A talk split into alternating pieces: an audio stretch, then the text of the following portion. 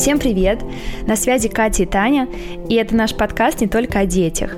Здесь мы говорим о жизни в России, в Израиле, о бизнесе, о женском ресурсе и, конечно, о адекватном, беззаботном и счастливом материнстве. Сегодня мы поднимем очень интересную тему, которая касается каждую маму, каждого ребенка и вообще здорового взаимоотношений внутри семьи. Мы поговорим о питании, о питании наших детей – и, конечно, всю эту большую интересную тему охватывает нутрициология. И мы об этом тоже раньше здесь не говорили и не озвучивали. Таня является профессиональным нутрициологом, и поэтому сегодня интервью буду брать у нее. Тань, привет. Кстати, мы здесь еще до этого не представились.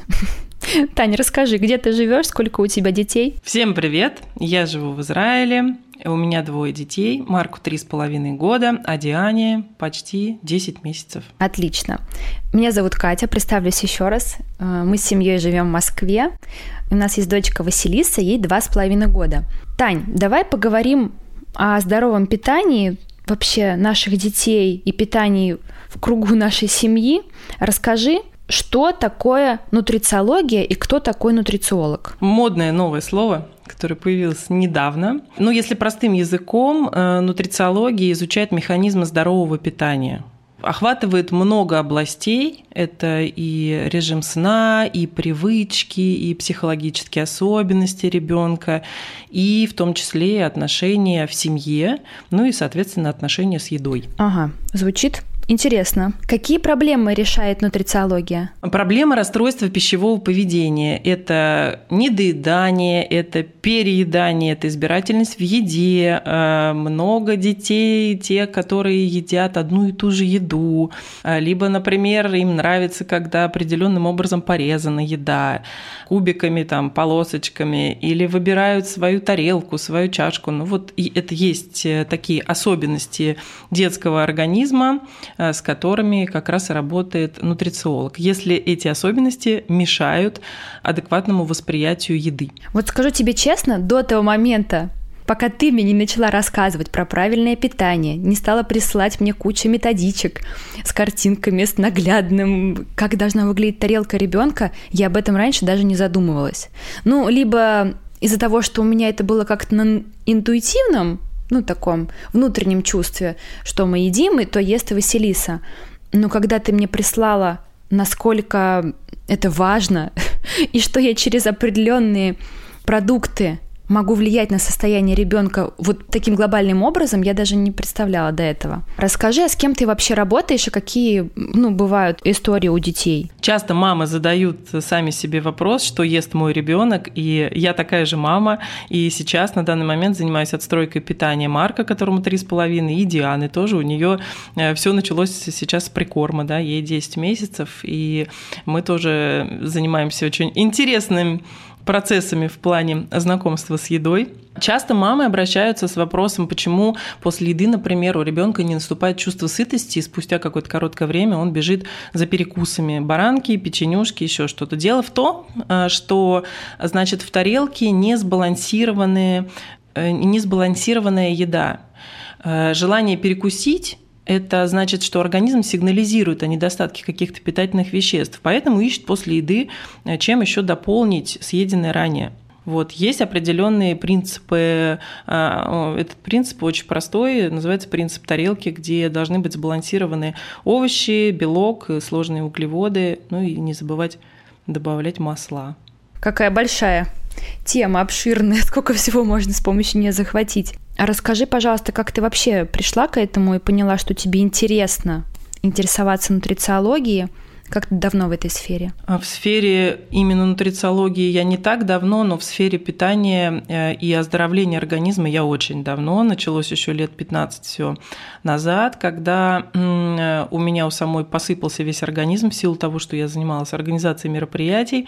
А это значит э, несколько дней практически без сна. Это стимуляторы в виде кофе, шоколада большого количества, а вечером а вечером бокальчик вина, чтобы расслабиться. Ну и, соответственно, сон по 2-3 часа, постоянное нервное состояние, напряжение. Ну, короче, я попала к специалисту э, по телесным практикам. В том числе он занимался корректировкой питания. А, там были проведены такие манипуляции, как там чистка печени, чистка кишечника, и он задавал мне вопросы по тому, что я ем, и дал мне просто запреты на те продукты, которые я потребляла в больших количествах. А самое главное, почему я вообще к этому пришла, потому что я начала ощущать, как меняется мое состояние психическое и физическое, психическое очень интересно меняется, после неправильных, неподходящих для меня продуктов. Это было удивительно. Я начинала искать искать где-то в интернете какую-то информацию о, о, о вот этом состоянии и как бы не понимала. Ну, в общем, потом я выяснила, что просто инсулиновый скачок происходил, и начала интересоваться этой темой. Впоследствии я занималась телесными практиками, отучилась на массажиста и тоже занималась восстановлением э, организма. Э, долго еще изучала историю по целебным травам. Ну и когда я родила, естественно, задала себе вопрос, чем кормить ребенка. Это был первый вопрос три с половиной года назад. Вот, и сейчас как бы я углубилась в нутрициологию с головой, потому что очень хочется, чтобы наши дети получали удовольствие от еды и в целом от жизни научились получать вот эти вот удовольствия, запахи, вкусы и концентрировались на каких-то определенных вещах, на тех, которыми они сейчас заняты. Если ты ешь, значит ты ешь. Ну, получается, что вы переехали в Израиль, и ты с собой забрала весь свой багаж знаний и интерес к правильному питанию, да? Ну, я еще раньше начала это практиковать. Ну да, в целом да. Сейчас активнее. Интересно, интересно. Ну вот хорошо. Услышали мы, кто такой нутрициолог, что такое нутрициология. Расскажи вот прям простым языком, потому что я сама никогда не брала консультацию нутрициолога. Вот как это выглядит, что это такое, и как мне нужно понять, что мне нужна консультация, что, наверное, у нас что-то не так в питании, в семье, или, может быть, я неправильно кормлю своего ребенка. Ну, каждая мама на самом деле сама понимает, э, когда ей хорошо бы, если бы ей кто-то помог, если э, у вашего ребенка плохой сон, если у вашего ребенка гиперактивность или, например, сонливость постоянная, вот поел и спать хочется. После детского сада, например, устает. Никакие физические нагрузки дополнительные ему не подходят, потому что он весь вялый, уставший.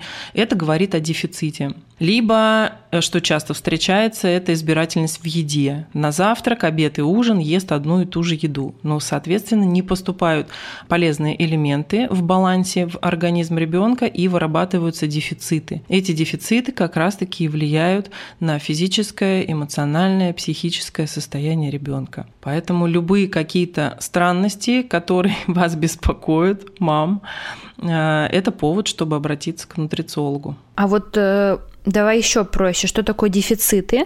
Что мне нужно делать? Нужно идти сдавать анализы? Да, есть анализы, просто общий анализ крови. Можно посмотреть, что там. Ну, часто, часто у детей нехватка в, возрасте, да, там до 3 до 4 лет, а, нехватка витамина, э, нехватка железа, нехватка железа в первую очередь, витамин D, который прописывают всем наши педиатры, и в средних полосах, где осенью, зимой нет солнца, и в Израиле, вы знаете, тоже, где солнце шпарит 300 дней в году, но здесь все равно есть у детей дефициты витамина D, поскольку не сформирован еще баланс э, усваивания в организме э, всех витаминов, и э, организм ребенка не может вытащить этот этот витамин, поэтому стоит его добавлять. Вот витамин D и железо прописывают всем подряд, но это, собственно, и неплохо. Но надо опять же смотреть, что с остальными элементами. При сдаче анализа это будет видно. Если мы сдаем кровь, то, например, мы увидим 15 элементов химических, а, и по ним можно посмотреть дефициты. А есть еще такой интересный анализ, это сдача волос. Вот. Волосы хранят больше информации, если кровь там это где-то одна-две максимум недели, а то еще более короткий срок. А если сдает э, человек, ребенок там или взрослый, если сдает волосы, то можно увидеть картину двух-трех месяцев то есть посмотреть вот это вот состояние дефицитное, да, что было на протяжении этого времени. Вот это поворот. Зашли через анализы, оказывается, можно еще и через волосы. Да, волосы позволяют посмотреть на 40 химических элементов в организме и на их состояние. Ну вот видим дефициты, соответственно, начинаем их восполнять. Угу. Про дефициты поняли, мы сдали анализы. Давай вообще Вот такая есть интересная тема про привычки и откуда вообще берутся вот эти пищевые привычки у наших детей. Пищевые привычки формируем мы сами. Мы сами мамы которые говорят ребенку примерно такие фразы «съешь сначала суп, потом дам конфету» сладкое после еды. Это обесценивание одной еды за счет другой. Все еда. И конфеты еда, и суп еда, все еда. И конфета не должна быть какой-то наградой за, ну, типа, тебя наказали, да, вот съешь невкусное, а потом съешь вкусное. Потом есть такие еще фразы мамы, ты мой сладкий расстроился, да, она тебе вкусненькая, либо пойдем в магазин, сейчас я тебе куплю что-то вкусненькое. Во взрослом возрасте мы видим это, когда, например, там девушку бросил парень, э, она взяла ведро с мороженым, включила себе киношку слезливую, села перед э, телеком в диван и вот жует, значит, это мороженое. А почему это, кстати, происходит? Это, получается, вырабатывается дофамин, да? И мы знаем, что от этого мне будет хорошо? Связь. Мозг э, запоминает эту связь. Мне было плохо, например, мне было больно, я заел сладким, я заел чем-то вкусным. Или соленым, кстати, это э, равнозначно, потому что это яркий вкус, который запоминает мозг. Плохо заел, плохо заел. Если чем чаще мы повторяем, как мамы, мы повторяем эти привычки, тем крепче они остаются у наших детей и перекладываются на взрослую жизнь. Mm. Вот у нас, э, кстати, прям наверное, с момента, как мы Василису, она уже стала прям сидеть нормально в стульчике в своем, который со столиком, она постоянно смотрит в нашу тарелку. И то есть у нее с детства такая история, что она проверяет, что у нас, и чтобы не было сильных различий с ее тарелкой. Это очень круто. Это ведь нормальная история, что ребенок ест, ну как бы она хочет есть так, как мы, и она поэтому быстро начала есть вилкой сама, самостоятельно. Вот, Кать, вообще супер вопрос. На самом деле я с мной, ну, не, я со всеми мамами говорю об этом. А здесь начинается как раз формирование классной привычки вот этого вот семейного застолья в буквальном смысле вот этой семейности, когда все садятся за стол, когда у ребенка нет отличия в тарелке а, того, что есть, что едят взрослые. И вот тут взрослые, мамы там, да, говорят, нет, ну подожди, подожди, ну как же, ну он же не будет там в два года есть стейк, который мы едим. Окей, а, вы подумайте о том, что вы едите. Ну ладно, что же, вот я ему готовлю отдельно. Не надо готовить отдельно. Если ребенок интересуется тем, что у вас в тарелке, это очень круто. Это, это правильный, здоровый пищевой интерес. Дайте ему это попробовать. И вообще правило такое, что должна быть общая еда, и она должна быть одинаковая. И здесь стоит задуматься о том, что едят родители. Тебе это нельзя, ты еще маленький. Угу. А если, например, в семье есть тоже такой устой, что вот всегда фоном а, играет, теле... ну, работает телевизор. Это нормально для всех или тоже должно быть правило, что желательно выключать телевизор или там мультики, гаджеты? Часто бывает так, что дети едят с гаджетами. Что происходит в этот момент с мозгом? Э, значит, у ребенка стоит либо планшет, либо мама с ним в процессе играет, летит, летит самолетик, коти в ротик, вот это вот все. Мозг не понимает, что происходит. Он смотрит мультик, функция. Он ест, функция. Он, значит, следит за игрушками, тоже функция. Три функции. Мозг в этот момент э, получает удовольствие и вырабатывается такой гормон, как дофамин. И срабатывает, э, опять же, схема запоминания, паттерн, э, что мозг не понимает, за что он вырабатывает дофамин. Либо ему нравится смотреть мультики, либо ему нравится играть за обеденным столом, либо ему нравится есть. Э, смотрим дальше, что вообще происходит у человека. Вот этот вот паттерн срабатывает таким образом, что он перестает получать удовольствие от какого-то одного дела. Это вот приходит все к теме рассеянного внимания. Я занимаюсь и одним, и вторым, и третьим, и пятым, и десятым. Поэтому очень желательно выключить мультики, посторонние шумы, фоновый вот этот телевизор, тоже его выключить, сесть за общий стол и заниматься изучением еды. Даже если ребенок, например, не хочет есть, хорошо, не ешь просто посмотри, либо просто понюхай, либо попробуй, ну, если уже дальше, да, он идет, либо подержи в руках, посмотри, что за консистенция. Ну, это к теме ввода там новых продуктов, новых блюд. То есть надо человека знакомить. Ой, там, а давай мы разложим на тарелке там лимон, яблоко, мандарин, э, там кусочек шоколада, например, маленький, да, и это тоже вот своего рода игра будет. Ну, это, понятно, не за общим столом, когда все сели обедать или ужинать, а, но вот такую игру с едой можно организовать, это будет для ребенка интересно, и а, будут вырабатываться ферменты, к э, разным новым продуктам, и впоследствии, когда эти новые продукты будут вводиться в более э, объемном варианте, ребенок будет спокойно есть, потому что мозг уже запомнил, что он это пробовал. Вот так работает. Здорово, надо зафиксировать. И всегда выключать телек на фоне, чтобы ребенок тоже видел, что в семье теперь мы не смотрим телевизор. Ну, у нас, кстати, дома нет телевизора, это как-то не устоялось. А вот э, когда мы приезжаем на дачу к родителям, у родителей всегда фоном работает телевизор. И это, знаешь, какой-то такой априори фон, да. который просто идет. Может быть, даже его никто не смотрит, но он что-то там издает на фоне. А расскажи такую историю. Вот э, когда к тебе, например, приходит мама, и она тебе рассказывает, ну, как строится э, день ребенка, что он ест, что он пьет, ты можешь через вот это описание и рассказ понять, в какую-то выстроить себе картинку этого человека, его характер, его поведенческие особенности, про его сон что-то понять. Или это сложно сделать через еду? Ты знаешь, даже мы корректируем вообще состояние без, без анализов. Ну, то есть, если у мамы там нет возможности сейчас дать анализы, да, либо она не хочет. Но есть определенные запросы на корректировку поведения. Конечно, мы смотрим, как ест ребенок, что его окружает в этот момент, в каком он настроении ест, что у него с эмоциями на протяжении дня происходит, как, в каком он состоянии сел за стол и что происходит после еды. А, как он вообще ведет себя, какие взаимоотношения с едой, тут очень много есть аспектов. А, что со сном, да, что с физической активностью, потому что если ребенок там физически не устал, а, он и есть особо-то не хочет, там перекусил что-то и все, и спать особо тоже не хочет. Ну, то есть вот уже пошло нарушение. Днем не поспал, толком не поел, до вечера не дотянул, слезы, истерики, расстройства, и мама не понимает, что делать, еще и ночью спит плохо. Вот, поэтому... То есть, получается, порой, убрав какой-то один фермент, там условно сладкий йогурт на ночь, можно изменить вообще качество сна, сна ребенка. Да, вот как раз э, это реальный пример, когда э, девочка два с половиной года пила сладкий йогурт на ночь и плохо спала. В сладком йогурте содержатся углеводы, которые поднимают энергию.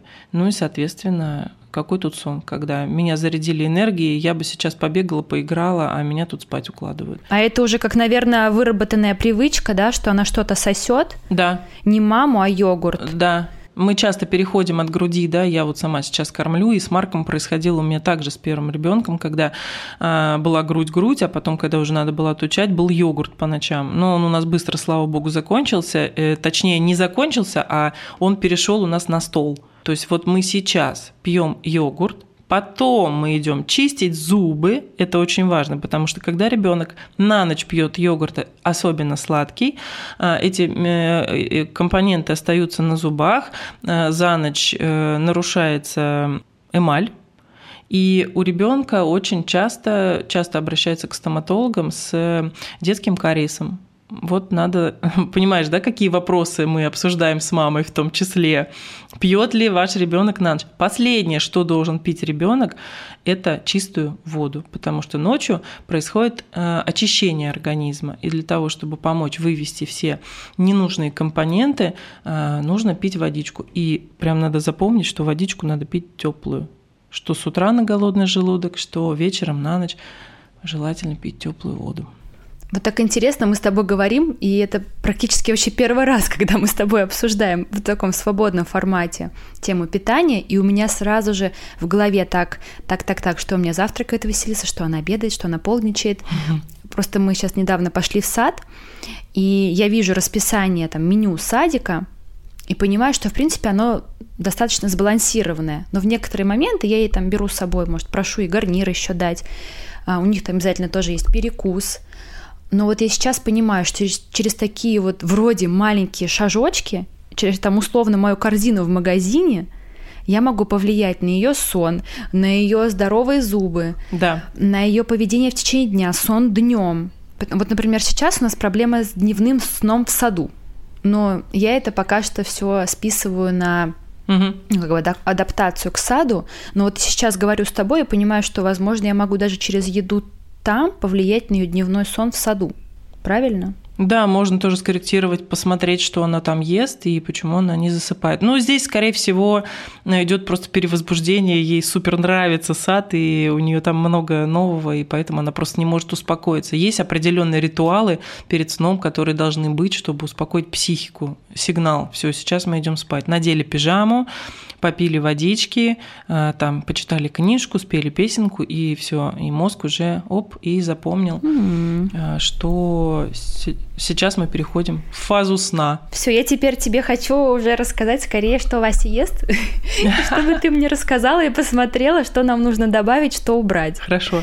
В каком формате мы это сделаем с тобой? После созвона. Я тебе пришлю анкету, которую надо будет заполнить. Ну и что важно очень, на 2-3 дня ты мне распишешь э, ваш рацион, точнее рацион Васи, э, что она кушает, в каком настроении она кушает и, в общем, что поступает в ее организм. Вот есть, кстати, такой пример, э, когда у мальчика трех с половиной лет не хватало в организме йода. Это мы поняли по анализам. Э, и что выяснилось? Что ребенок каждое утро, когда чистит зубы и вечером тоже, подъедает эту пасту. Ну, все дети едят пасту. Ну, мы в детстве ели пасту. В пасте содержится фтор, а фтор является антагонистом йода. Антагонист это значит не, не дает возможность усвоиться йоду. Вот это да. Я, кстати, сегодня утром заметила, что у меня Вася опять съела пасту, и она ням-ням-ням.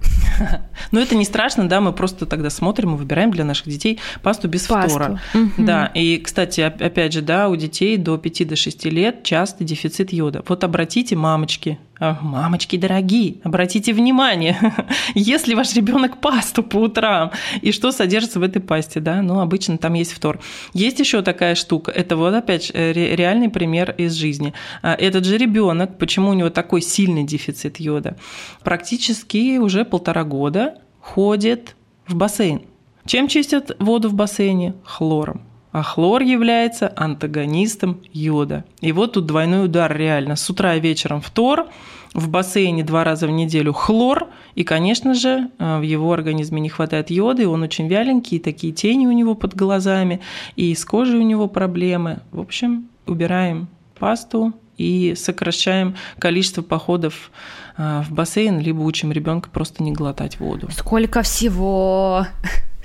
Да, я, я, кстати, вот сейчас опять-таки тебя слушаю, выстраиваю себе картинку, и я думаю, может быть, мне надо начать с корзины в магазине, может быть, мне надо ее, не знаю, как-то тебе фотографировать и высылать, и вообще начать с того, понять, что мы покупаем и что у нас есть в рационе. Да, начать нужно как раз с меню. Вот ты мне будешь рассказывать и описывать э, то, что ест Вася, каждый день, да, мы будем смотреть это меню и понимать, чего там не хватает. Может быть, туда нужно добавить ма- ма- масел, например, да, чистых нерафинированных масел а, на чем ты готовишь пищу, надо тоже будет смотреть. Ну, соответственно, если не хватает масел, а, если проблемы с кожей, с волосами, вот это явно, да, нужно посмотреть, что там с омегой. Добавляем масло, соответственно, идем в магазин, покупаем масла Масло должно быть не одно, это должно быть и оливковое, и масло авокадо, на котором лучше всего жарить, э, где температура горения у него самая высокая.